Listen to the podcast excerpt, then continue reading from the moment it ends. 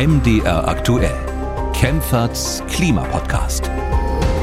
Hallo und willkommen zur ersten Folge nach der Sommerpause. Ich bin Markus Schödel und spreche mit Professorin Claudia Kempfert über den Klimawandel und über das Thema Energie. Frau Kempfert ist Klimaökonomin und leitet die Abteilung Energie, Verkehr, Umwelt am Deutschen Institut für Wirtschaftsforschung. Hallo, Frau Kempfert. Hallo, ich grüße Sie.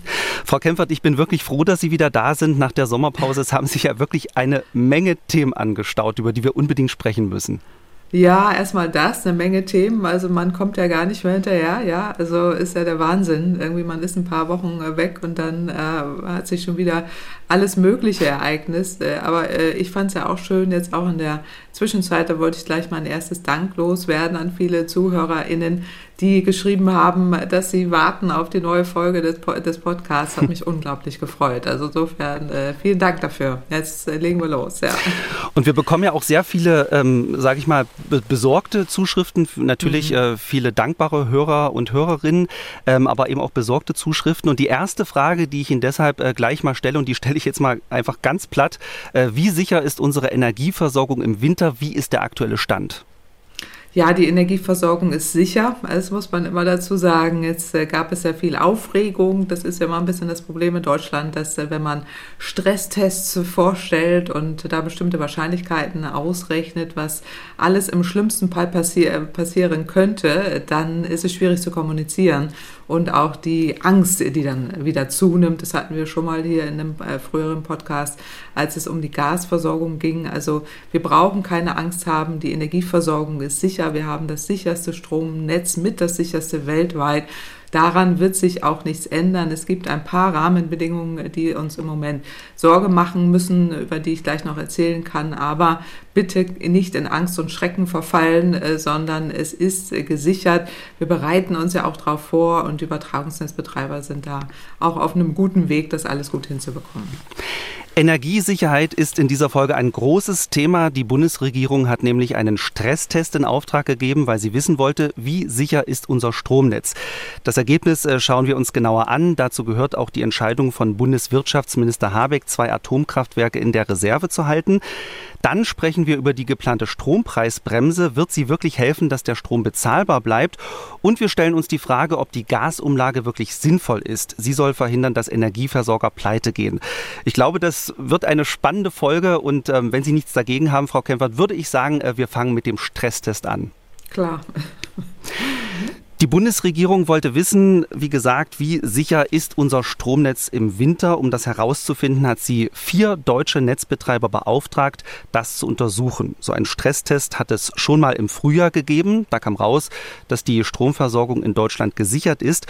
Und jetzt gab es eben noch mal einen zweiten Test. Äh, Frau Kempfert, bevor wir zu dem Ergebnis kommen, warum hat der erste Test nicht ausgereicht? Warum wollte die Bundesregierung noch einen zweiten?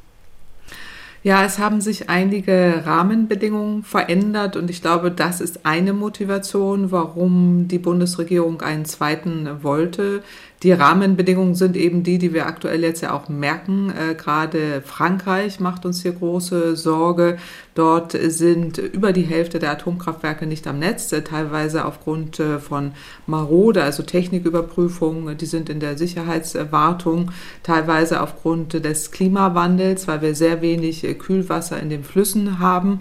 Das ist auch eine weitere Rahmenbedingung, die sich verschlechtert hat, also geringes Wasser in den Flüssen, was aber auch den Kohletransport beeinträchtigt, also auch bei uns. Das haben wir jetzt im Sommer gemerkt.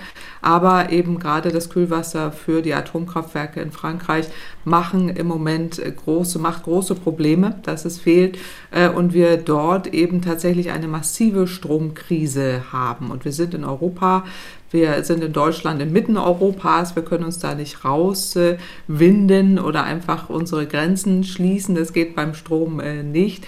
Deswegen muss man gucken, was es bedeuten kann, wenn jetzt diese extremen äh, Ereignisse auftreten, plus eben auch die Gaskrise, die wir ja noch immer haben, also der sehr hohe Gaspreis äh, und eben auch die Auswirkungen jetzt, wenn wir aus der Atomkraft aussteigen, wenn wir Kohlekraftwerke ähm, vom Netz nehmen oder wieder ins Netz nehmen, was das bedeutet bedeutet. Und diese Ausgangsvoraussetzungen, diese verschärften Rahmenbedingungen, äh, die wollte die Bundesregierung offensichtlich angucken lassen.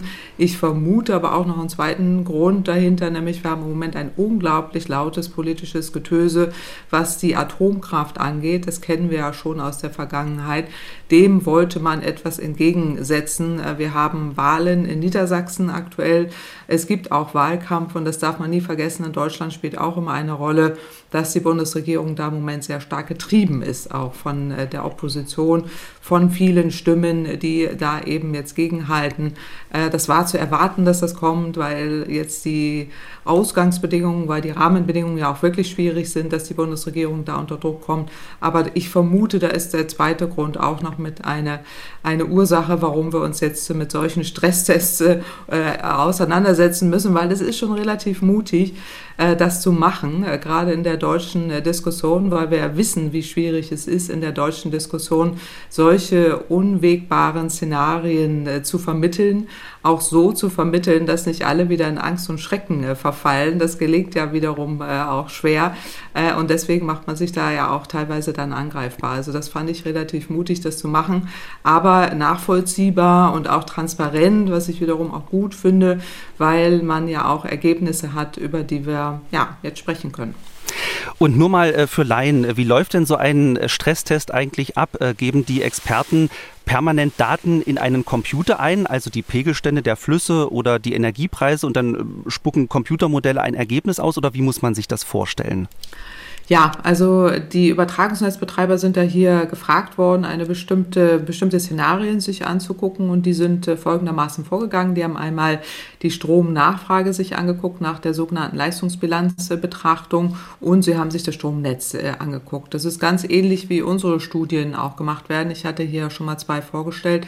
Äh, da arbeiten die ganz ähnlich, aber man muss jetzt ein paar Einschränkungen hier nennen die ja auch äh, offensichtlich Teil eben dieser Beauftragung waren. Hier geht es darum, dass eine bestimmte bilanzielle Lastdeckung äh, äh, angeschaut wurde. Das heißt, es muss eben die Nachfrage nach elektrischer Energie jederzeit gedeckt werden und dann hat man eine sogenannte Leistungsbilanzbetrachtung äh, gemacht. Das heißt, man guckt sich an, welche welche Erzeugung gibt es, also welche Last, äh, welche Möglichkeiten der erneuerbaren Energien, der anderen Verfügbarkeiten, auch der konventionellen Energien und Energieerzeugungsparks, die es da gibt.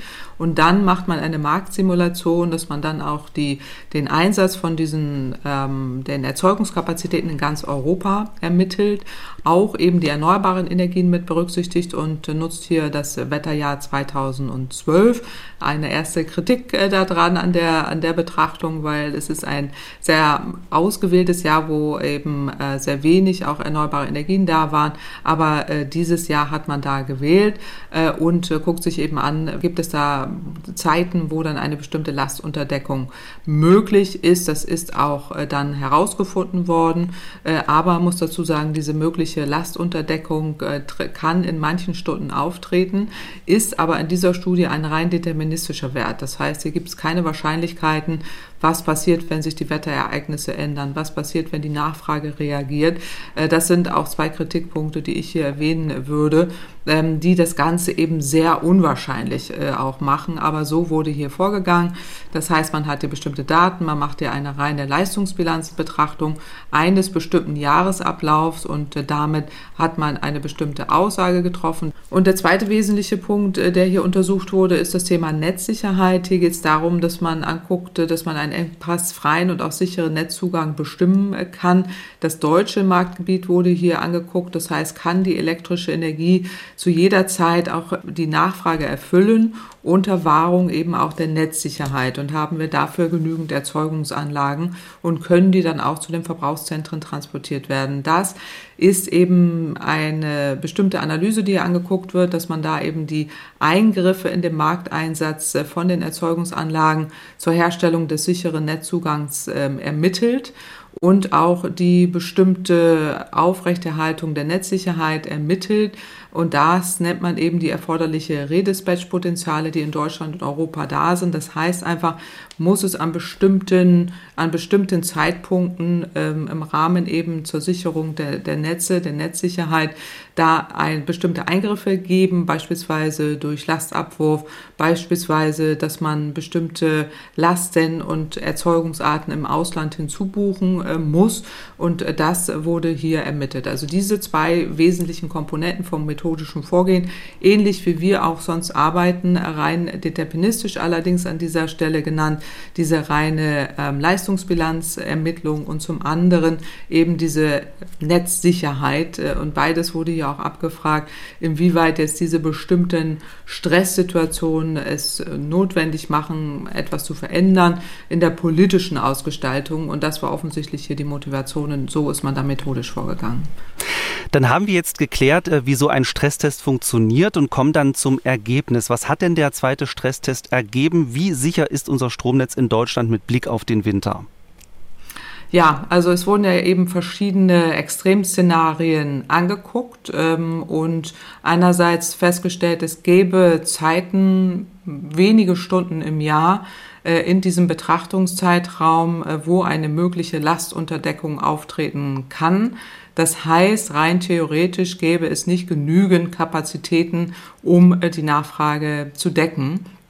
Das ist das eine. Und das zweite ist, ähm, dass es wie immer äh, auch hier ausgewiesen wurde, dass bestimmte Redispatch-Maßnahmen notwendig sind. Das heißt, man muss eingreifen, um die Netzsicherheit äh, zu gewährleisten. Das ist auch völlig typisch äh, und auch normal. Also da ist jetzt keine, keine wirkliche Neuerung in diesen Ergebnissen drin. Äh, und ich will auch an dieser Stelle sagen, es sind schon wirklich extreme Szenarien, äh, die man hier annimmt, also wirklich extrem. Einerseits äh, beruht die äh, Simulation auf dem Jahre 2012. Das ist äh, wirklich ein Extremjahr äh, gewesen, äh, wo man eben annimmt, dass äh, wenig erneuerbare Energien tatsächlich im System äh, sind. Ähm, dann nimmt man an, dass es eine hohe Stromlast gibt, also viel, viel höher als in den vergangenen Jahren von 92 Gigawatt. Äh, die Stromlast war, also die Nachfrage war viel, viel geringer in den letzten Jahren. Also auch da über, übertreibt man einfach in den, in den Annahmen 8 Gigawatt aus äh, meiner Sicht äh, zu hoch. Also diese hohe Nachfrage bestimmt dann natürlich auch, dass man sehr hohe Kraftwerkskapazitäten vorhalten muss. Dann eben diese, dieses Wetterausnahmejahr 2012, also ähm, wo wo, dann auch äh, da entsprechend hinterfragt werden muss, warum man jetzt dieses Jahr nimmt. Aber man wollte offensichtlich da so ein Extremjahr äh, nehmen. Und äh, es ist auch eine unplausible Annahme, was die Wärmelast äh, drin ist. Also da ist ja selbst die Bundesnetzagentur äh, bei ihren Erdgasszenarien äh, nicht davon ausgegangen, dass so eine hohe Wärmeleistung erfüllt werden muss. Gerade jetzt auch noch in Zeiten, wo wir ständig aufrufen äh, zu sparen, ist das auch äh, extrem hoch äh, gewählt. Ähm, und man muss auch sehen, also ich meine, heute steigen die Strompreise enorm. Das wird zu Marktreaktionen führen. Eine derart hohe Nachfrage hier weiterhin anzunehmen, ist absolut unplausibel. Aber es ist jetzt keine Kritik an die Übertragungsnetzbetreiber, sondern an denjenigen, die da die Annahmen reingefüttert haben. Das war dann offensichtlich die Bundesregierung. Also da kommt jetzt auch wirklich, da kommen dann Ergebnisse raus, die extrem sind. Aus meiner Sicht auch extrem unwahrscheinlich, äh, dass das so auftreten wird. Äh, und äh, vor allen Dingen die Ableitungen, die da jetzt ja politisch raus interpretiert werden, sind natürlich im höchsten Maße problematisch, weil sofort immer nur heißt, es muss jetzt ganz viel Atom wieder dazukommen, bevor wir, da sonst, sonst haben wir das Problem nicht gelöst. Das kann man hier auch so tatsächlich nicht ähm, ableiten. So, also insofern, was zeigen diese, was zeigt dieser Stresstest? Also jenseits der Kritik eben diese Annahmen, die da drin sind, ähm, die Stromversorgung ist sicher. Das Netz ist sicher. Wir haben auch in extremen Situationen, äh, die jetzt im Winter vielleicht auftreten könnten, äh, die Versorgungssicherheit gewährleistet. Man muss nur einige Dinge machen und auch vorbereiten. Aber Das heißt nicht, dass wir nur die Atomkraftwerke jetzt länger laufen lassen müssen und damit das Stromnetz äh, stabil halten. Das ist tatsächlich falsch und das äh, kann man auch so allein da nicht heraus, äh, herauslesen. Also man sieht, es gibt eine Überlagerung von verschiedenen extremen Annahmen. Während weniger Stunden im Jahr kann es zu kritischen Situationen im Stromnetz kommen die vielleicht zu Stromausfällen führen könnten, wenn man nicht eingreifen würde. Wie gesagt, unter den extremen Annahmen, äh, die man hier getroffen hat. Und ein wesentlicher Punkt ist eben der, dass die französischen Atomkraftwerke ähm, ja im Moment abgeschaltet sind. Das muss man sich auch mal auf der Zunge zergehen lassen. 32 der 56 Atomkraftwerke sind im Moment nicht am Netz. Das ist gigantisch viel. Und diese Annahme ist hier, das bleibt so bis zum Winter zum größten Teil. Das ist natürlich äh, auch äh, extrem. Und da müssen wir auch sagen, also bitte, liebe Franzosen, ihr müsst was tun. Ja, so kann es ja nicht bleiben. Wir, wir helfen gerne, aber wir können jetzt nicht unsere Politik nur noch auf den französischen Atommarkt ausrichten. Das halte ich für hoch äh, fragwürdig. Dann ist hier auch noch berücksichtigt, dass es wenig regnet, dass weiterhin diese niedrigen ähm, Flusspegelstände da sind, dass eben diese fossilen Ersatzkraftwerke auch nicht in dem Umfang eingesetzt werden können und nur teilweise zur Verfügung stehen. Also weiterhin dieses Niedrigwasser, den, diese Kohleanlieferung auch behindert. Auch das halte ich für unplausibel. Aber gut, man will das hier eben berücksichtigen. Und deswegen kommt dieser Stresstest eben bei diesen Extremszenarien, ähm, schlägt da eben ein Bündel von Maßnahmen vor und dazu zählen die Nutzung eben der Reservekapazitäten bei fossilen Kraftwerken, also dieses vertragliche Lastmanagement. Also wir haben ja Kraftwerke, Kohlekraftwerke in erster Linie, die in der Netzreserve sind. Die sollte man auch nutzen äh, zu gewissen Teilen und auch, dass wir da Möglichkeiten schaffen, dass wir auch Kraftwerksleistungen in anderen europäischen Ländern darauf zugreifen können in wenigen Stunden im Jahr. So. Das ist das Ergebnis und das, was auch die äh, Kraftwerksbetreiber hier ausweisen, was ähm, dann auch tatsächlich empfohlen wird.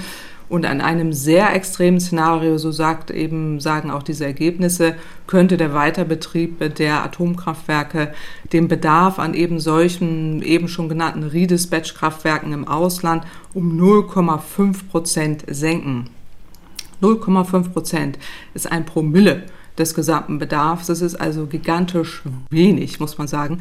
Insofern können die jetzt, äh, diese beiden Atomkraftwerke, die jetzt in der, in der, die ja in die Reserve gehen sollen, daher nicht in einer solchen potenziell extremen Situation oder nur einen sehr kleinen Beitrag äh, wirklich zur Netzstabilität leisten. Die anderen Maßnahmen sind viel, viel wichtiger und wir werden sehen, ob das im Winter wirklich so, so eintritt, ob diese Extremsituationen überhaupt so eintreten. Das halte ich für extrem unsicher und auch unwahrscheinlich, dass das so passiert. Das heißt, wir arbeiten einerseits hier mit extremen Annahmen, die in der Realität aus meiner Sicht kaum eintreten werden. Und dann ist es so, dass diese beiden Atomkraftwerke aus der jetzigen Reservebereitschaft, wo auch immer man, wie man auch immer man das dann da machen will, äh, dass sie überhaupt zum Einsatz kommen, halte ich für extrem unwahrscheinlich. Äh, und äh, man hier ein, ein, wirklich auch eine riesen politische Diskussion hat, also viel, viel Lärm um wenig, äh, muss man sagen. Denn für das eigentliche Stromproblem ähm, haben wir andere Lösungen und sollten auch andere Lösungen nutzen. Äh, und dazu gehören eben nicht diese, diese Atomkraftwerke. Genau, um das nur noch mal zusammenzufassen, ähm, es geht ja darum, dass äh, das Atomkraftwerk in Niedersachsen äh, wie geplant Ende des Jahres abgeschaltet werden soll mhm. und äh, die beiden anderen in Bayern und Baden-Württemberg, die sollen den ganzen Winter über in die Reserve gehen. Das heißt, sie produzieren keinen Strom, können aber bei Bedarf wieder ans Netz angeschlossen werden. Das ist der Plan äh, von Bundeswirtschaftsminister Habeck. Nur noch mal eine Frage, ähm, wenn ich Sie jetzt richtig verstanden habe, ist das genau das, was dort auch in dem Stresstest empfohlen wird oder hat Habeck äh, das etwas äh, übergroßzügig interpretiert und dann ein bisschen geschummelt. Naja, also es ist, es ist die Frage, wie man das rausliest. Also ich habe es ja jetzt auch äh, interpretiert in meiner, in meiner Herleitung, dass eben diese extremen Szenarien extrem unwahrscheinlich sind, dass sie überhaupt jemals auftreten.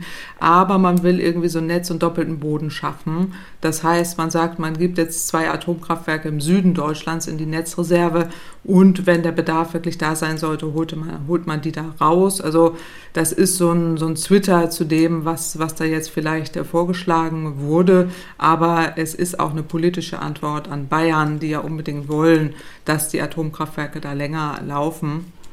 Äh, und das muss man auch so einordnen. Äh, ohnehin ist fraglich, ob man jetzt solche Atomkraftwerke, die kann man nicht einfach an- und abschalten in der Netzreserve, wie das wirklich vonstatten gehen soll. Da muss man jetzt auch die Kraftwerksbetreiber nochmal fragen und die müssen deutlich machen, wie sie das äh, machen wollen. Ich halte es für extrem unwahrscheinlich, dass diese Kraftwerke wieder zum Einsatz kommen werden, einfach weil die Annahmen so extrem sind, dass ich nicht glaube, dass sie tatsächlich da auftreten. Also insofern ist das eine politische Antwort auch auf die, auf diese auf die Ergebnisse, die Ergebnisse aber auch schon extrem, äh, Extremszenarien sind, die sehr unplausibel sind, aber politisch auch motiviert sind, dass man da eben Antworten hat für Extremsituationen, die dann höchstwahrscheinlich auch so nicht eintreten werden. Ähm, Sie schlagen da jetzt ja so ein bisschen in die Kerbe, unter anderem vom Energieversorger E.ON. Äh, der hat mitgeteilt, äh, dass Atomkraftwerke keine Reservekraftwerke sind, die man einfach variabel ein- und ausschalten kann. Und auch Uwe Stoll von der Gesellschaft für Anlagen- und Reaktorsicherheit glaubt nicht, dass Habecks Plan funktioniert. Und äh, so hat er sich ausgedrückt. Wir hören uns das mal kurz an. Hier ist es insbesondere so, dass wir ja die Anlagen eigentlich am 31.12. abgeschaltet hätten und ähm, das heißt, wir haben im Reaktorkern kaum noch Reserven drin. Um die nutzen zu können, ähm, ist es sehr schwierig, wieder anzufahren. Und das kann ein Prozess sein, der mindestens eine Woche dauert, eher wahrscheinlich mehrere Wochen sogar. Der Experte ist ja da relativ eindeutig. Wenn wir eine Krisensituation haben, können wir mit den Atomkraftwerken nicht flexibel reagieren. Das ist ja das, was Sie auch gesagt haben. Bloß dann frage ich mich, dann ist ja diese ganze Maßnahme von Habeck doch absolut sinnlos. Äh, und von den Kosten will ich ja gar nicht mal reden. Ja, Aufwand und Ertrag stehen da wirklich in keinem Verhältnis. Deswegen bin ich da ja immer sehr deutlich äh, und äh, warne auch davor, dass man denkt, dass die Atomkraft jetzt wirklich so eine Riesenantwort auf äh, die ganze Problematik äh, geben kann. Also weder der Stresstest noch die Versorgungssicherheit noch auch diese Auswirkungen auf Strompreise, was ja auch häufig ein Argument ist, rechtfertigen eine Laufzeitverlängerung der Atomkraftwerke, gerade auch mit neuen Brennelementen über mehrere Jahre. Jetzt dieser Streckbetrieb ist äh, technisch wohl möglich, aber aus meiner Sicht auch unwahrscheinlich, dass wir ihn jemals brauchen werden. Also ich denke, die Atomkraftwerke gehen vermutlich Ende des Jahres wie geplant vom Netz und man wird sie auch nicht weiter nutzen können. Wir haben andere Kapazitäten und auch andere Reserven, auf die wir zurückgreifen können und andere Flexibilitäten, auf die wir uns konzentrieren sollten. Deutschland ist nicht auf die äh, Atomkraftwerke zur Stromerzeugung angewiesen. Wir brauchen sie nicht.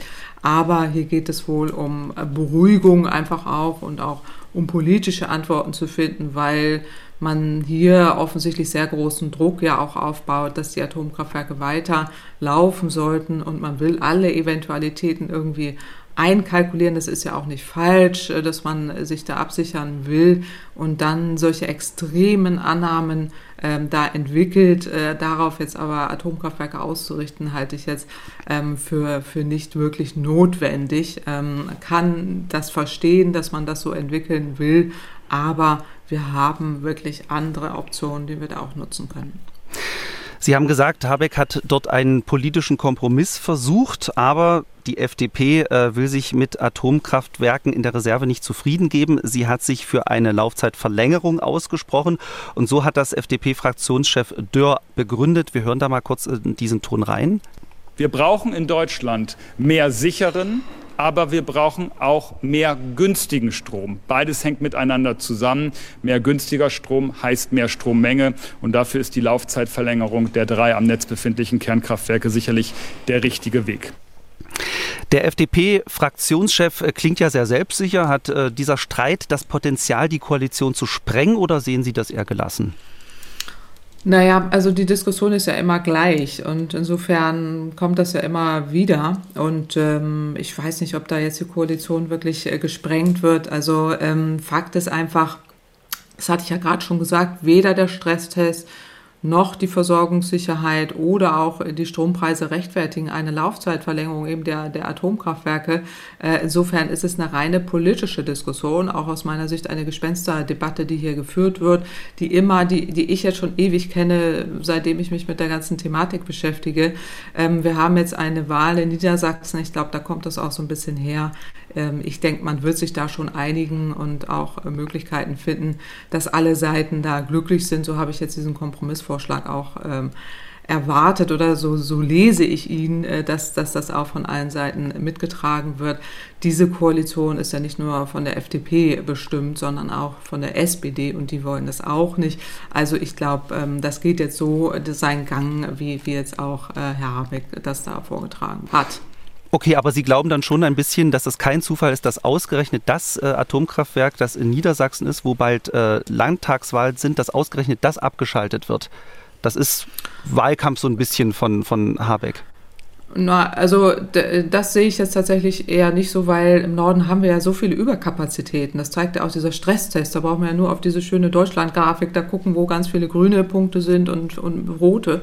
Äh, grün ist, wo wir ganz viel haben. Das ist in Niedersachsen und, und Norddeutschland und rote sind in Bayern, äh, wo, wo man nachjustieren äh, müsste. Und auch nur da ist das Problem entstanden. Nicht nur in Bayern, sondern auch in Europa. Ich habe schon mal gesagt, die Franzosen haben im Moment ein Stromproblem, eine Stromkrise. Also, und das äh, verschärft das äh, Problem und unsere, unsere Energiepolitik sollten wir auf unsere Bedarfe auch ausrichten, nicht auf die französischen maroden Atomkraftwerke. Das ist ja das Drama äh, an diesem ganzen Akt, in dem wir im Moment drin sind, dass die Franzosen, ich bin ja auch in vielen Diskussionen, auch in den letzten Jahren, uns immer erzählt haben, ja, wir sind immer auf der sicheren Seite, unsere Atomkraftwerke sind sicher, die sind eben Grundlast, Sicherheit, kein Zappelig und so weiter und äh, sor sorgen immer für eine verlässliche Versorgung. Und wo passieren jetzt die Blackouts? Ironie der Geschichte in Frankreich und zwar beabsichtigte Blackouts. Also der französische Präsident hat sich vor die Presse gestellt und angekündigt, wo jetzt im Winter bestimmte oder jetzt in nächster Zeit bestimmte Regionen keinen Strom mehr haben werden. Also das muss man sich mal auf der Zunge zergehen lassen.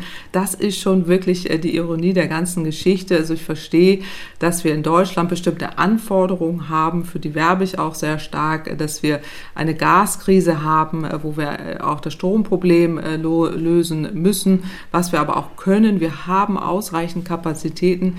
Wir sind gut vorbereitet, auch auf unsere äh, Extremsituation. Die Franzosen sind in keinster Weise vorbereitet auf ihre Extremsituation. Äh, wir helfen da gerne, exportieren im Moment ja auch sehr große Mengen an Strom nach Frankreich. Das ist auch okay, aber hier die Diskussion jetzt über Atomkraft zu führen, halte ich doch ein bisschen sehr übertrieben an der Stelle, äh, zumal das Thema jetzt auch wirklich dann äh, durch ist und man versucht, so diesen letzten Strohhalm da immer noch zu ziehen. Wir brauchen Atomkraft. Es sollte ja so ein bisschen ein Wiedereinstieg durch die Hintertür sein, politisch getrieben. Das sehe ich jetzt eher nicht äh, aus den Stresstests herauszulesen und auch nicht mit der Erfahrung, die wir jetzt hier in Europa, auch gerade in Frankreich machen. Ähm, das, das würde ich dann eher so als äh, politische, politische Entscheidung sehen. Äh, aber in der Summe würde ich mir wünschen, diese ganze Energie, die wir immer schon aufwenden für die Atomdiskussion, die endlich mal aufzuwenden für die echten Lösungen, die wir nämlich brauchen, in Richtung Energiewende, in Richtung Erzeugungspark, in Richtung Speicher und all die Anforderungen, die wir da haben. Aber da reden wir ja nie drüber. Und das ist äh, was, was mich wirklich umtreibt. Wie schaffen wir es denn mal, äh, dass auch diejenigen, die da, die da nur von Atom reden, äh, endlich mal über Lösungen reden, die uns auch dauerhaft tragfähig durch, durch die Zeit bringen? Okay, dann äh, kommen wir zum zweiten großen Thema, zum Entlastungspaket. Äh, viele Menschen haben Angst, dass sie die Energiepreise nicht mehr bezahlen können. In Leipzig, in Magdeburg und in anderen Städten hat es schon Demonstrationen gegeben. Am Montag sind mehrere tausend Menschen auf die Straße gegangen. Die Ampelkoalition sieht das Problem und will 65 Milliarden Euro ausgeben und die Menschen finanziell entlasten. 65 Milliarden Euro, das ist unwahrscheinlich viel Geld, sehr viel mehr Geld als bei den ersten beiden Entlastungspaketen zusammen. Davon soll zum Beispiel die kalte Progression abgebaut werden, es gibt mehr Kindergeld, geplant ist auch eine Strompreisbremse, auf die wir gleich zu sprechen kommen. Wir stellen uns jetzt mal vor, ich habe eine Familie und bin Vater von zwei Kindern. Frau Kempfert, was würden Sie mir sagen, kann ich jetzt beruhigt mit dem Entlastungspaket in den Winter gehen ohne Angst? Na gut, Angst äh, sollte man nie haben, also äh, bitte, bitte nicht, aber ähm, es kommt jetzt immer darauf an, also wenn Sie Familienvater sind, also wie viel, ähm, welche Energie Sie tatsächlich nutzen, sind Sie Fernpendler, nutzen Sie Heizungen, die auf Gas basieren, auf Öl, äh, wohnen Sie in einem gedämmten Gebäude, nutzen Sie vielleicht sogar eine Solaranlage auf dem Dach oder eine Wärmepumpe, da muss man sich keine Sorgen machen und auch keine Angst, aber Gas wird sich verteuern, gar keine Frage, Öl auch, der Strompreis auch.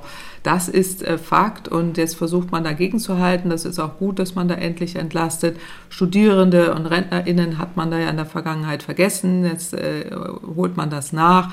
Man will ja auch äh, Familien besonders unterstützen, um dieses Beispiel da ja mit den zwei Kindern. Das Kindergeld erhöht sich äh, dann auch tatsächlich. Äh, die Erhöhung erfolgt jetzt zum 1. Januar 2023 in einem Schritt, äh, dann aber auch für die Jahre 2023 und 2024.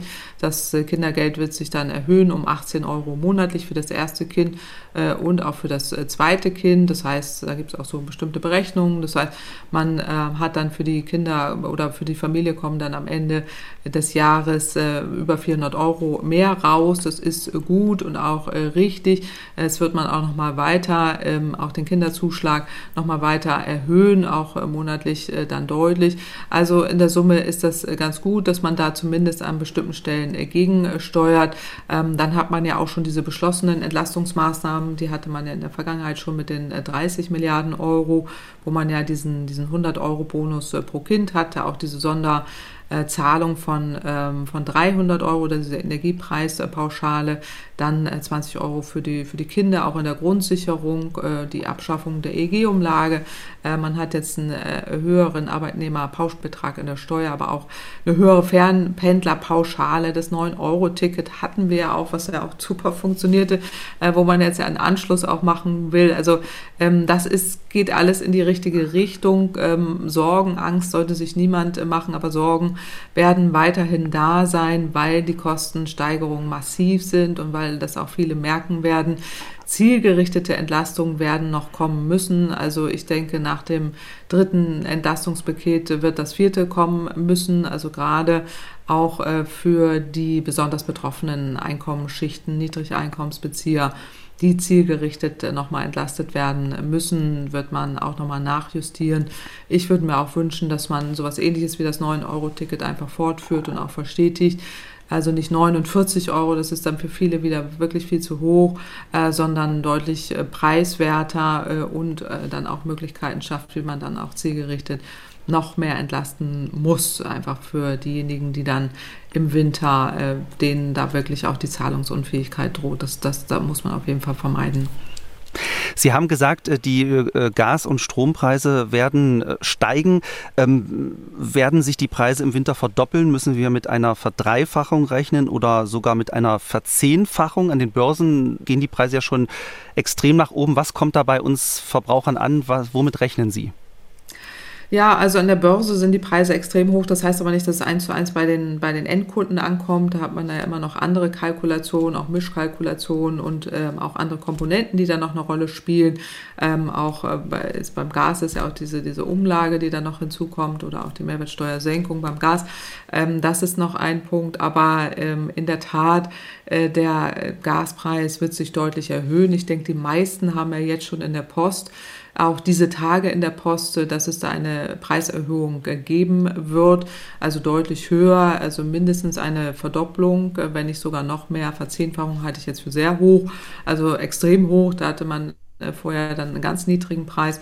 Das äh, denke ich eher nicht, aber eine Verdopplung ist wahrscheinlich sowohl beim Gaspreis als auch beim Strompreis. Aber wenn man sich die neuen Verträge anguckt, gibt es auch schöne Internetportale, da kann ja jeder reingucken. Also ähm, es äh, ist so, dass aktuell der Gaspreis für neuen Kunden für 39,8 Cent angeboten wird. Beim Strompreis sind wir bei 54,6 Cent. Das ist ähm, mindestens eine Verdopplung zu dem, was wir noch äh, kürzlich hatten. Und ähm, das ist ein Indikator, in welche Richtung äh, das tatsächlich geht. Also eine deutliche Steigerung. Da kann man leider keine andere Aussage treffen, so, so gern ich das äh, sagen würde. Außer das kann ich vielleicht an der Stelle schon sagen.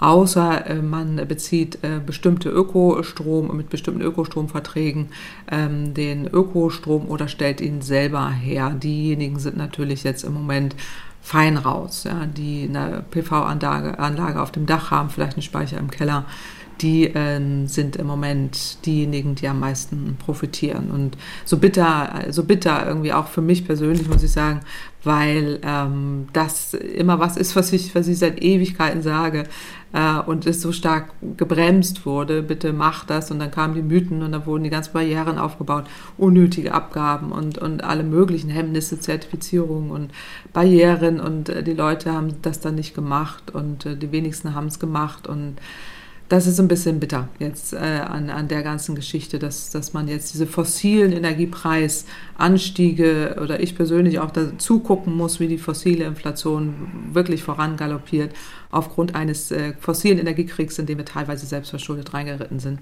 Das ist wirklich bitter. Ja, und das zahlen jetzt die Ärmsten in diesem Land. Und das, das ist wirklich hart und auch äh, echt schade.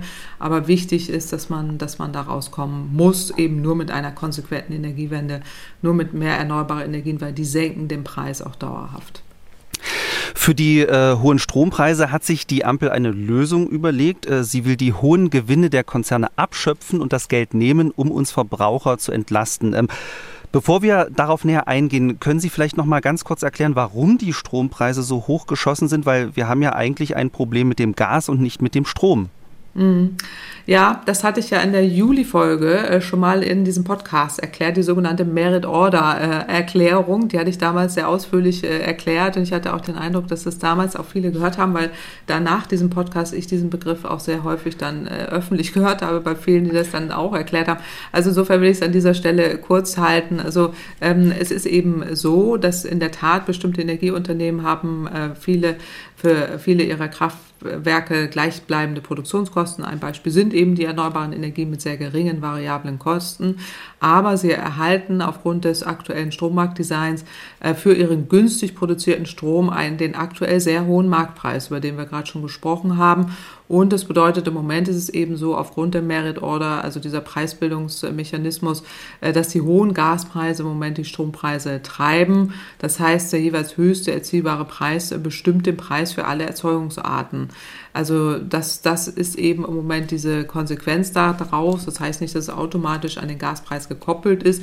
Je weniger Gaskraftwerke wir im System haben müssen, desto unwahrscheinlicher, dass der Gaspreis dann den Strompreis bestimmt. Aber so ist es im Moment und die Gaspreise brauchen wir auch aufgrund der Tatsache, dass sie eben an vielen Stunden einspringen müssen und das ist im Moment noch die Tatsache und wir im Moment auch mit Gasstrom äh, den Franzosen helfen, die keinen Atomstrom oder wenig, zu wenig Atomstrom produzieren. Deswegen haben wir im Moment diese, diese hohen Gaspreise die den Strompreis bestimmen, äh, eben für, für alle. Und deswegen gibt es bestimmte Mehreinnahmen. Die nennt man jetzt ja Zufallsgewinne und, und über genau. die reden jetzt ja alle. Äh, und die will man abschöpfen. Und äh, wie diese, diese, diese zufälligen Gewinne dann abgeschöpft werden sollen, das ist ja im Moment in der Diskussion. Da gibt es eben diese Schieflagen. Europa will das, äh, will das auch diskutieren. Deutschland hat sich bestimmte Ideen äh, gemacht, äh, wie, das, wie das gehen kann und ähm, ist da aber noch offen. Ja, das ist im Moment noch nicht noch nicht in Stein gemeißelt, äh, wie man eben dann bestimmte zufällige Gewinne ähm, einsetzen will. Also man will offensichtlich aus Deutschland heraus auch in Europa schnell Lösungen haben. Ich habe es so verstanden, dass man eine bestimmte Erlösobergrenze für Anlagen der Stromerzeugung mit niedriger Kostenbasis einführen will. Dabei äh, muss, man, muss man aber auch äh, beachten, es gibt ja unterschiedliche Märkte eben auch. Es gibt einmal die kurzfristigen Märkte, aber auch die zukünftigen, also bestimmte Terminmärkte und äh, Future-Märkte, wo man dann auch gucken muss, wie sich die Preisgestaltungen dort ergeben. Ähm, und deswegen muss man aufpassen, dass man keine Schnellschüsse macht. Das muss in Europa funktionieren äh, und es muss äh, dafür auch nicht zu Marktverwerfungen äh, kommen. Und man muss auch dann gucken, ähm, dass man da nicht unnötig ähm, auch Unternehmen drangsaliert die ja auch investieren müssen in die Energiewende. Gerade bei den erneuerbaren Energien ist das ja der Fall. Also ich habe so verstanden, was die Bundesregierung will, dass sie da eine Umlage, eine neue Umlage einführen will, die eben von Stromerzeugern gezahlt werden soll, die derzeit äh, von diesen extrem hohen Preisen an dem Strommarkt profitieren äh, und deshalb diese hohen Einnahmen äh, erzielen. Und dabei handelt es sich ja einerseits um konventionelle Kraftwerke, die eben mit Stein- und Braunkohle Strom herstellen, aber auch ähm, oder Atomkraft, aber eben auch erneuerbare Energien, ähm, die eben auch zu sehr geringen Kosten produzieren. Und äh, wie hoch diese Umlage ausfallen soll, ist ja, ist ja komplett offen. Es müssen ja auch Kriterien gefunden werden. Was, was sind dann eben auch dann Zufallsgewinne? Ähm, wie, wie kann man die bewerten? Wie werden die quantifiziert? Für welche gilt, gilt das dann für jede Erzeugungsart? Äh, gilt das dann nur für die Beschaffung von Kohle? Äh, oder hat man da wieder höhere Kosten und so weiter? Also das, das ist dann tatsächlich ähm, offen und äh, da muss man, muss man aufpassen, dass man es nicht zu kompliziert macht äh, und auch nicht die Unternehmen zu sehr schadet, äh, dass man da nicht die Investitionen, ähm, die wir ja dringend brauchen, dann irgendwie auch behindert. Diese Erlösobergrenze äh, für Kraftwerke, außer für Gaskraftwerke, ähm, warum will die Bundesregierung das unbedingt auf EU-Ebene machen? Äh, das dauert doch ewig, weil da muss ja jetzt erstmal wieder verhandelt werden. Da vergeht doch sehr viel Zeit. Warum löst sie das Problem nicht einfach national? Ja, weil wir einen europäischen Markt haben. Das ist ja auch das, weswegen wir da mit den Franzosen mit in einem Boot sitzen. Also der Handel findet europäisch statt. Es ist ja auch so, was wir eingangs besprochen haben, auch bei diesen Stresstests, wenn darüber gesprochen wird, es werden Kapazitäten in Europa akquiriert. Wir sind immer in einem europäischen Markt. Das ist immer so. Äh, da können wir uns auch nicht rausmogeln. Und äh, der europäische Markt ist auch der, wo dann diese ähm, entweder Eingriffe stattfinden oder man sagt, man ähm, besteuert jetzt nur bestimmte Unternehmen in Deutschland, die sind aber auch europäisch tätig. Deswegen halte ich es für richtig, was die EU-Kommissionspräsidentin von der Leyen ähm, da ja auch anschiebt, dass sie jetzt Ideen sammelt äh, für Regelungen äh, für eine bestimmte Preisbremse. Im Moment wird ja auch eine Preisbremse für russisches Gas äh, diskutiert. Auch das kommt wahnsinnig spät, nachdem ja Russland schon irre Einnahmen wieder gemacht hat, aber eben auch, ähm, dass die Mitgliedstaaten Mechanismen für Strompreisbremsen entwickeln sollen und einzelne Länder machen da ja auch schon was und die äh, müssen man, müsste man dann ja wieder rausnehmen. Also wenn jeder da so sein eigenes Süppchen braut, ist das schwierig und sollte auch nicht so sein. Äh, deswegen halte ich es für sinnvoll, dass man es europäisch äh, regelt. Das muss nicht unbedingt so lange dauern. Wir sehen ja auch im Moment, dass die Europäische Kommission und Europa, auch das Europaparlament enorm schnell wird, äh, auch mit solchen Anpassungen. Das äh, muss nicht ewig äh, dauern, aber es muss dann auch so gemacht werden, dass wir nicht hinterher mehr Probleme haben als äh, vorher.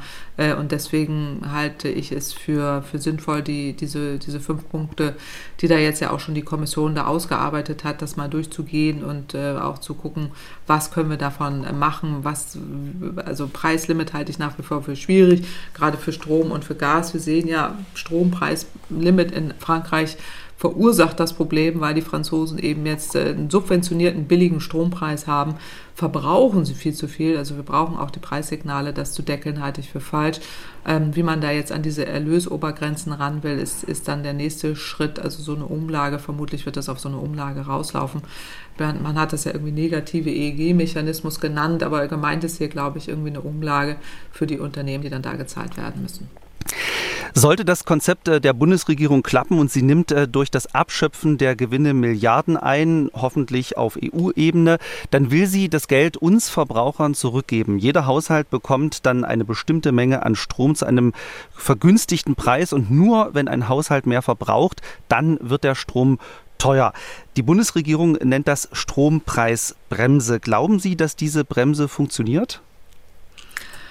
Also es ist schwierig. Also erstmal halte ich sowieso eine Strompreisbremse für schwierig, weil, ähm, weil man eben die Preissignale braucht, um wirklich auch den Strombedarf zu senken. Also besser, man deckelt die Kosten anstelle der Preise. Und Kosten meine ich darüber, dass man eben zielgerichtet entlastet, den Menschen Geld gibt, damit sie ihre Stromrechnungen bezahlen können, aber äh, möglichst viel sparen und äh, auch möglichst viel tut, damit gespart werden kann. Äh, und das ist im Moment ähm, ja so nicht, wenn man dann einen möglichen Strompreisdeckel einführt. Also das, was ich da gehört habe, äh, Justizminister Marco Buschmann hat ja auf Twitter irgendwie so, so, so ein Konzept da gezeigt. Da habe ich zumindest gelesen, dass der Strompreisdeckel bei 30 Cent pro Kilowattstunde liegen soll und dann für 75 Prozent des Durchschnittsverbrauchs je nach Haushaltsgröße gelten soll äh, und dann bestimmte Haushaltsgrößen da irgendwie abgeschätzt wurden, von Singles bis Familien äh, und dann irgendwie die Nutzung äh, der Netze um zwei Cent pro verbrauchter Kilowattstunde sollen dann irgendwie,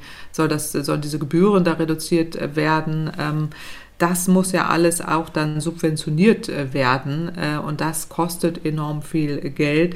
Also ähm, da, da frage ich mich wirklich, äh, wie man das dann am Ende machen will. Aber offensichtlich äh, ist man da irgendwie gewillt, ähm, da bestimmte Deckel einzuziehen. Meine, meine Empfehlung wäre das äh, nicht, äh, weil wir im Moment alles dafür tun müssen, dass gespart wird, sowohl beim Strom als auch beim Gas.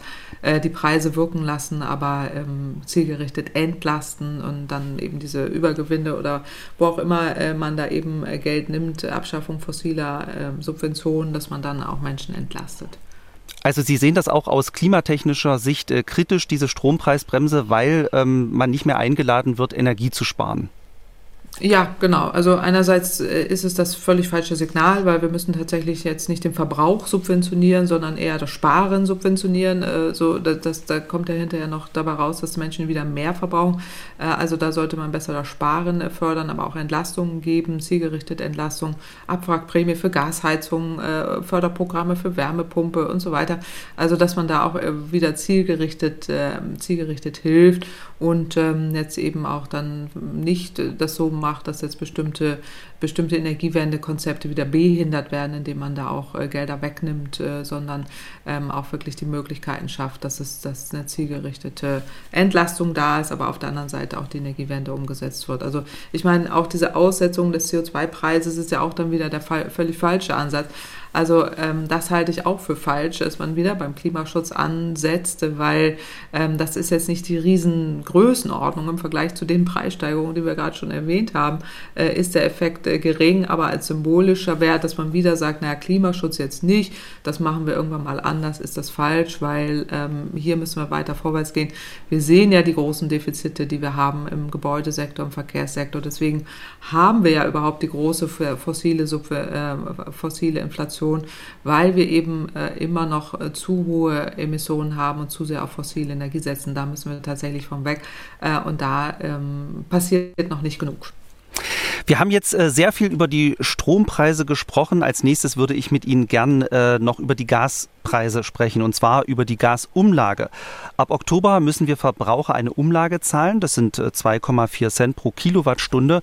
Und mit dem Geld sollen Energieversorger wie Juniper vor der Pleite gerettet werden. Können Sie vielleicht noch mal ganz kurz erklären, warum das nötig ist und warum die Energiekonzerne Probleme haben?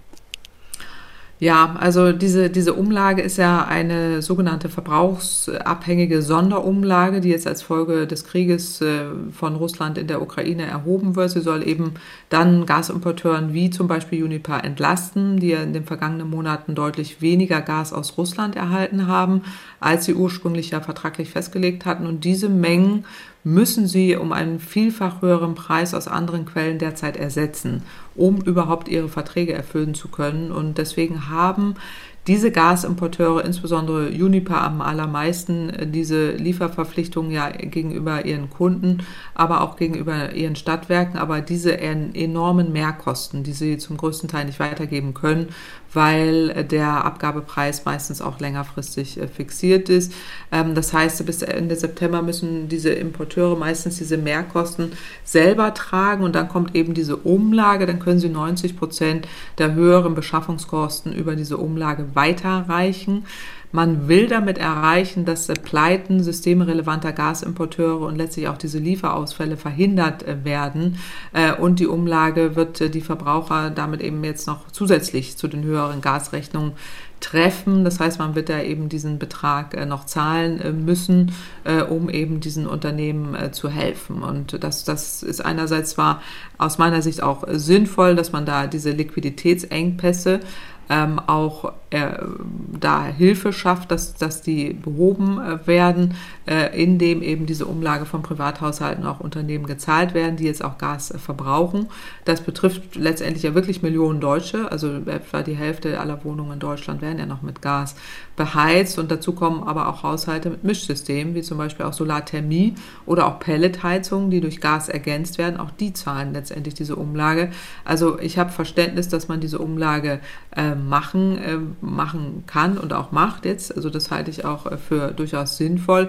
Aber jetzt gab es ja durchaus Kritik, auch zu Recht, weil jetzt nicht nur diese stark betroffenen Unternehmen, die da wirklich von der Insolvenz oder von der Pleite bedroht sind, sich da irgendwie offensichtlich angemeldet haben, sondern auch Unternehmen, die üppige Gewinne machen und dann noch Boni ausschütten und überhaupt nicht von der Insolvenz bedroht sind.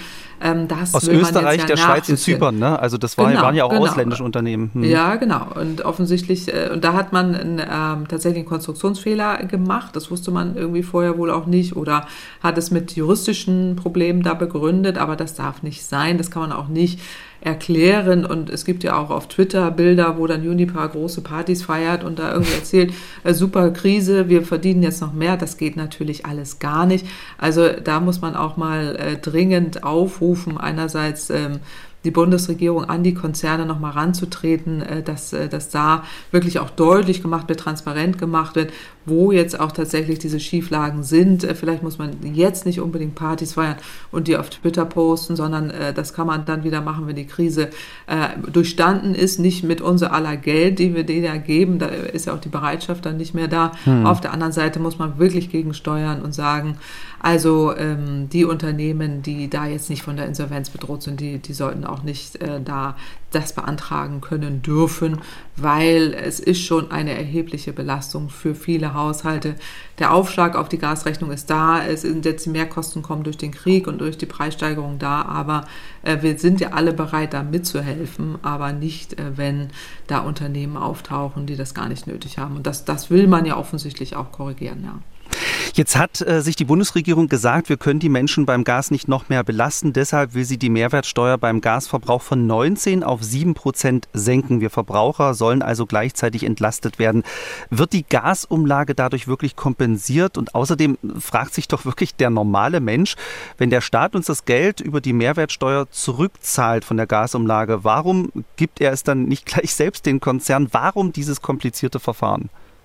Ja, also das ist in der Tat äh, dann nochmal jetzt schwer auch zu durchschauen. So, das sind ja die ganzen Effekte, die da jetzt irgendwie alle ständig einprasseln. Also in der Tat, jetzt ist es eben so, dass man diese Mehrwertsteuer auf den Gasverbrauch von 19 auf 7 Prozent senkt. Das will man jetzt erstmal befristen ne, bis März nächsten Jahres. Und das heißt, die Mehrwertsteuer auf diesen gesamten Gasverbrauch, also nicht nur die Umlage, soll eben nach derzeitigem Stand dann auch gesenkt werden. Das heißt, man spart an der Stelle, da gibt es auch Berechnungen auch von bestimmten Portalen, dass sich das auch tatsächlich äh, aus, also dass es da zu erheblichen Entlastungen kommt. Also so eine Beispielrechnung ist da irgendwie so ein Musterhaushalt mit einem Gasverbrauch von 20.000 Kilowattstunden im Jahr, etwa der auch in so einem älteren Reihenhaus wohnt, äh, der hat insgesamt dann Kosten von über 3.700 Euro. Und jetzt sinkt die Mehrwertsteuer auf 7 Prozent, verringern sich diese Kosten um 375 Euro ähm, auf eben dann knapp 3.300 Euro. Aber es kommen eben zusätzliche Kosten hinzu. Diese neue Gasumlage, die ist ja jetzt 2,419 Cent pro Kilowattstunde. Dann würden zusätzlich um die 518 Euro fällig. Also bei einer Mehrwertsteuer von 7 Prozent. Ohne diese Absenkung der Mehrwertsteuer wären es 576 Euro. Mhm. Das heißt, diese, durch diese Absenkung der Mehrwertsteuer auf Gas und die Gasumlage wird äh, der Haushalt insgesamt um 433 Euro entlastet. Und diese Entlastung bezieht sich ja nur auf den hypothetischen Fall, dass die Regierung auch wirklich ähm, diese Gasumlage eingeführt hat und nicht äh, die Steuer senkt. Also mhm. in diesem Beispiel dieses Musterhaushalts ähm, zahlt der Verbraucher ab Oktober unterm Strich mehr, obwohl der, die Mehrwertsteuer für Gas gesenkt wird. Also rechnerisch ergibt sich dann durch diese neue Gasumlage trotz Absenkung der Mehrwertsteuer eine Mehrbelastung von 134, 143 Euro. Okay. Und da, äh, das sind eben dann ähm, tatsächlich äh, so, insofern äh, mit, der, mit diesem Schritt äh, werden die Gaskunden insgesamt äh, stärker belastet, äh, mehr belastet als jetzt durch diese Umlage entsteht. Das heißt, also auf der einen Seite ist richtig, die, die Umlage ist, ist ja auch unsicher, wie hoch und was, was dann wann wie wo bezahlt werden muss. Aber wenn man es über einen Steuerhaushalt äh, machen würde, wäre es noch komplizierter. Also hier wählt man offensichtlich so ein vereinfachtes äh, Verfahren äh, und äh, will dann irgendwie ähm, entsprechend äh, da nicht jetzt noch komplizierte Haushaltsdebatten offensichtlich führen, wo, wo man dann das nur über die Steuer machen würde. Deswegen diese Umlage, die ist jetzt für die Regierung verwaltungstechnisch etwas einfacher. Aha, okay. Also es ist für, für den normalen Menschen vielleicht nicht gleich so auf den ersten Blick zu erkennen, aber für die Bundesregierung zumindest ist dieser Schritt schneller und einfacher umsetzbar. Ja, also Sie sehen ja diese ganzen Steuerdiskussionen und äh, Lindner will dann die, die, die, bestimmte Haushaltslage nicht verändern und so weiter. Wenn hm. das über einen Steuerhaushalt läuft, wird es extrem kompliziert. Ähm, und insofern hat man offensichtlich auch aus dem Grund ähm, das so gewählt, denke ich. Eine interessante Frage zum Thema Gas hat uns auch ein Hörer geschickt. Er hat sich äh, Gedanken um die deutschen Gasspeicher gemacht. Frank aus Leipzig hat per Mail gefragt, ich lese das mal vor.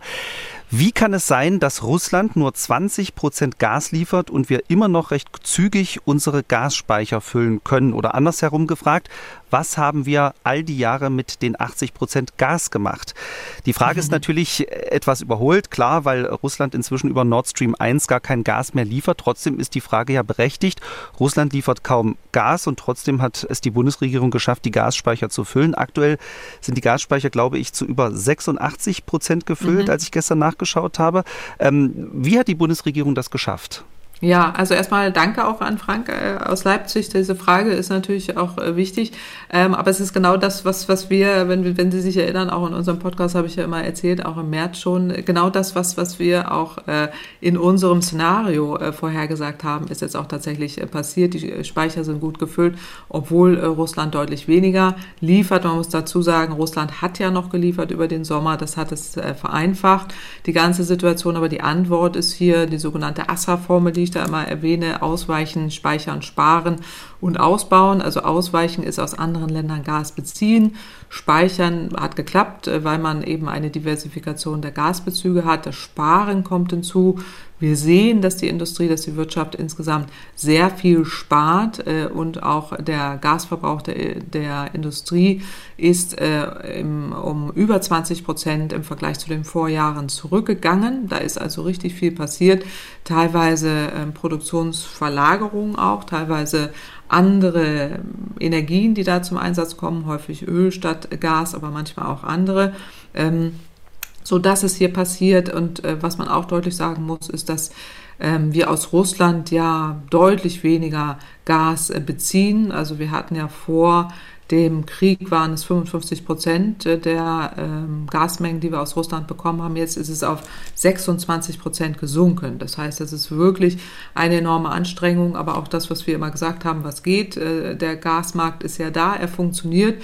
Wir sind ein reiches Land, wir zahlen jeden Preis, das tun wir ja auch. Wir beziehen aus anderen Ländern Gas äh, und äh, deswegen haben wir die Speicher gut gefüllt äh, und deswegen haben wir jetzt über 85 Prozent äh, Gas, äh, äh, Gasspeicherfüllung und das ist ja auch gut, ähm, dass man da entsprechend die, die Speicher füllt. Also es ist nur ein Faktor von vielen, also wir brauchen noch deutlich mehr. Wir können nicht nur Speicher füllen, also wir müssen eben auch weiterhin sparen, wir müssen auch weiterhin alles tun, ähm, damit wir über die Wintermonate kommen, aber wir werden auch aus anderen Ländern weiterhin Gas beziehen.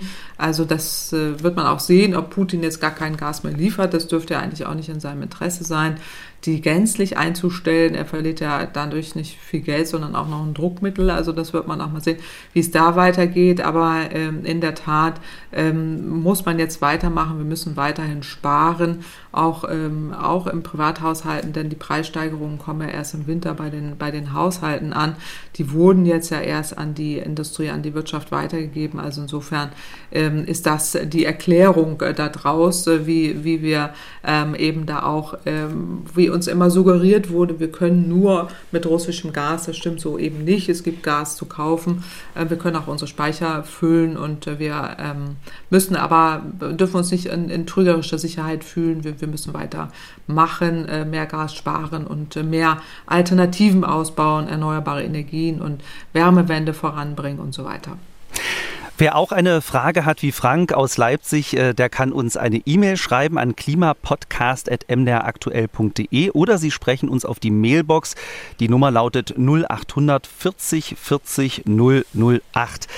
In dieser Folge haben wir sehr viel über Energie gesprochen. Das ist ja auch das Thema, das viele Menschen im Moment umtreibt. Aber wir besprechen hier im Klimapodcast natürlich auch andere Themen und beantworten auch Fragen zu anderen Themen.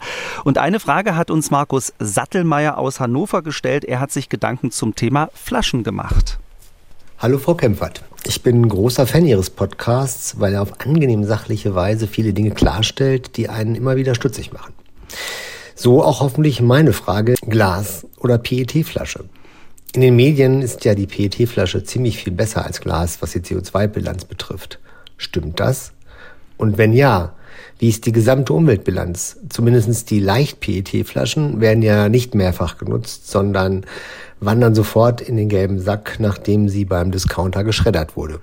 Da hätte ich gerne mal eine hoffentlich abschließende Bewertung zu von Ihnen. Vielen Dank. Können Sie Herrn Sattelmeier helfen, Frau Kempfert? Ja, also erstmal herzlichen Dank an Herrn Sattelmeier für die, für die Frage. Äh, Glas oder PET, endlich mal ein anderes Thema, außer Gas und Strom, was uns erfreut. Also äh, endlich mal ein erweiterter Blick auf, äh, auf andere Themen, die uns auch beschäftigen. Also es gibt in der Tat viel Pro für die PET-Flasche, für die Merkenwegflasche. Ähm, weil sie eben sehr häufig wieder befüllt wird. Also 25 Mal äh, rein statistisch.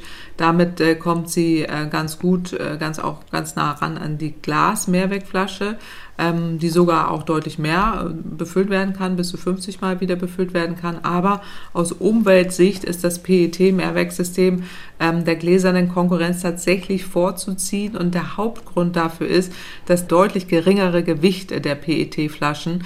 Ähm, deshalb ist auch der Energieverbrauch beim Transport wesentlich äh, geringer.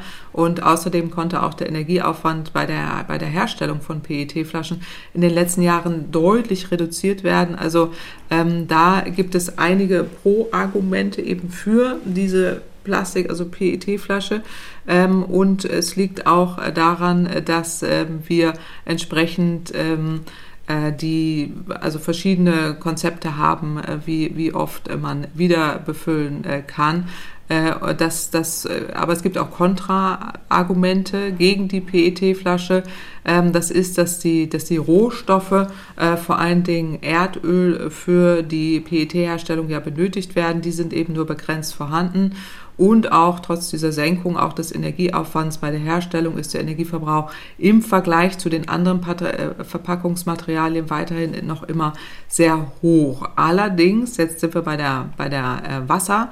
Flasche, also wo man weiß, die wird eben bis zu 50 Mal befüllt. Das ist auch total äh, sinnvoll. Es ist ja auch äh, für Bier, ja, die Mehrwegquote bei Bier liegt bei äh, stolzen 80 Prozent, aber auch viele Fruchtsäfte und so weiter, die werden eben häufig wieder befüllt, bis zu 50 äh, Mal. Und das ist auch tatsächlich sehr gut.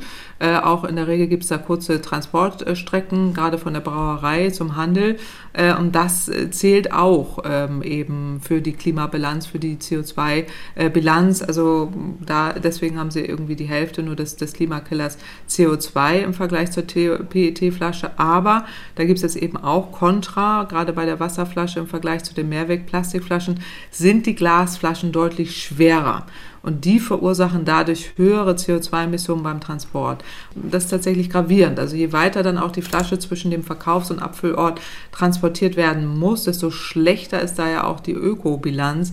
Und ähm, weniger Abfüllstellen gibt es beispielsweise jetzt auch beispielsweise für Milch, die jetzt auch aus ökologischen Gesichtspunkten ähm, dann auch die Verpackung im Getränkekarton manchmal nachhaltiger machen. Also allgemein gilt, je, regionaler das Getränk, desto besser die Ökobilanz, auch gerade in der Mehrwegglasflasche. Also der Vorteil der, der Mehrwegflasche ist eben tatsächlich diese Wiederbefüllbarkeit.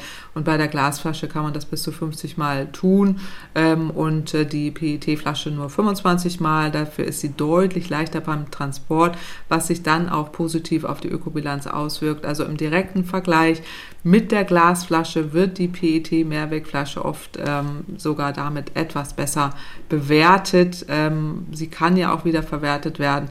Dass sie eben dann auch recycelt wird, ist auch äh, wichtig. Also Einmalflaschen sind sowieso dann äh, nicht, nicht äh, von der Ökobilanz zu empfehlen. Also ähm, und deswegen weisen tatsächlich diese Mehrwegflaschen aus Kunststoff eine geringfügige bessere Ökobilanz aus äh, als Glas-Mehrwegflaschen nur weil sie leichter sind. Und äh, aus dem Grund äh, muss man aber sagen, äh, ist jetzt kein eindeutiges äh, Plädoyer nur für die PET-Flasche, aber es macht äh, durchaus Sinn. Äh, es gibt aber auch Studien, die eben zeigen, dass man da entsprechend äh, eine Kombination auch immer gut fährt, also dass man da auch ähm, bestimmte Glasflaschen natürlich nutzt. Wenn der Transportweg gering ist, dann ist es auch von der, von der Ökobilanz äh, okay. Also, also ich kann ja keine eindeutige Kaufempfehlung geben, sondern es ist in der Abwägung sehr nah beieinander. Also Ähm, es gibt viele Umweltverbände, die sagen, Mehrweg ist auf jeden Fall der richtige Weg. Äh, die ökologischen Vorteile sind aber nicht so eindeutig. Es hängt an den Transportwegen, es hängt auch an Flaschendesign, es hängt an Poollösung ähm, und so weiter. Und deswegen äh, muss man da mal gucken, welche Ökobilanz da tatsächlich bei, der Einz bei den einzelnen Anbietern äh, überwiegt. Also insofern bin ich da auch hinlänglich schwammig und Herr Sattelmeier ist, glaube ich, jetzt hier nicht zufrieden, weil er eine abschließende Antwort wollte für alle, für alle Zeit. Äh, das ist nicht so, da kann man äh, nur auf beide verweisen. Beides hat Vor- und Nachteile und ähm, man kann es äh, im privaten Verbrauch tatsächlich ähm, gut miteinander koppeln. Damit sind wir am Ende des Podcasts. Ich habe aber noch eine erfreuliche Nachricht zum Schluss. Ähm, wer den Podcast regelmäßig hört, der weiß, dass ich den Podcast nicht allein moderiere. Ich mache das abwechselnd mit meiner Kollegin Theresa Liebig. Ja, und äh, Theresa hat jetzt geheiratet und heißt jetzt oh. Theresa Brenner. Also Theresa, oh. falls du das jetzt hörst, herzlichen Glückwunsch von uns. Ja, Herzlichen Glückwunsch auch von mir. Das wusste ich nicht. Also da muss ich mich ja auch umstellen, äh, dass ich jetzt nicht sage Frau Liebig, sondern Frau Brenner. Ja, da müssen also, wir uns erstmal dran gewöhnen. Da müssen wir uns dran gewöhnen, genau. Ja, aber herzlichen Glückwunsch von unserer Seite. Das ist ja nett. Und wie sich das gehört, äh, macht Theresa mit ihrem Mann jetzt natürlich erstmal ordentlich Flitterwochen. Äh, das heißt, sie ist ein paar Wochen nicht zu hören, aber keine Sorge, sie kommt natürlich auf jeden Fall wieder. Die nächste Folge gibt es mit Frau Kempfert und mir in zwei Wochen. Vielen Dank an alle, die zugehört haben und äh, vielen Dank natürlich auch an Sie, Frau Kempfert. Danke, gebe ich gerne zurück das Dankeschön und freue mich auf die nächste Folge. Mit Ihnen, aber auch mit Frau Brenner, äh, wenn sie dann wieder da ist. Wenn sie wieder da ist, genau. MDR aktuell. Kempferts Klimapodcast.